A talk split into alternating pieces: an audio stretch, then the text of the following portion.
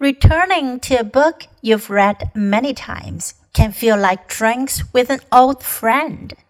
There's a welcome familiarity, but also sometimes a slight suspicion that time has changed you both, and thus the relationship.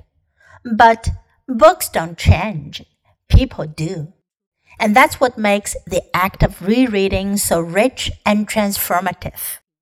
The beauty of rereading lies in the idea that our bond with the work is based on our present mental register. It's true, the older I get, the more I feel time has wings. But with reading, it's all about the present. It's about the now and what one contributes to the now. Because reading is a give and take between author and reader. Each has to pull their own weight. There are three books I reread annually. The first, which I take to reading every spring, is Ernest Hemingway's A Movable Feast. Published in 1964, it's his classic memoir of 1920s Paris.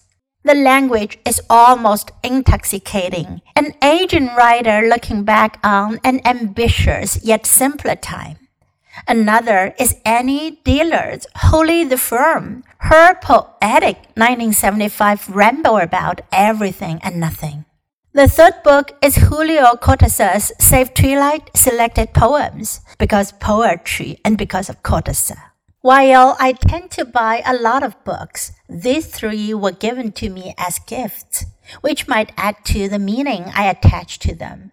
But I imagine that while money is indeed wonderful and necessary, rereading an author's work is the highest currency a reader can pay them. The best books are the ones that open further as time passes. But remember, it's you that has to grow and read and reread in order to better understand your friends.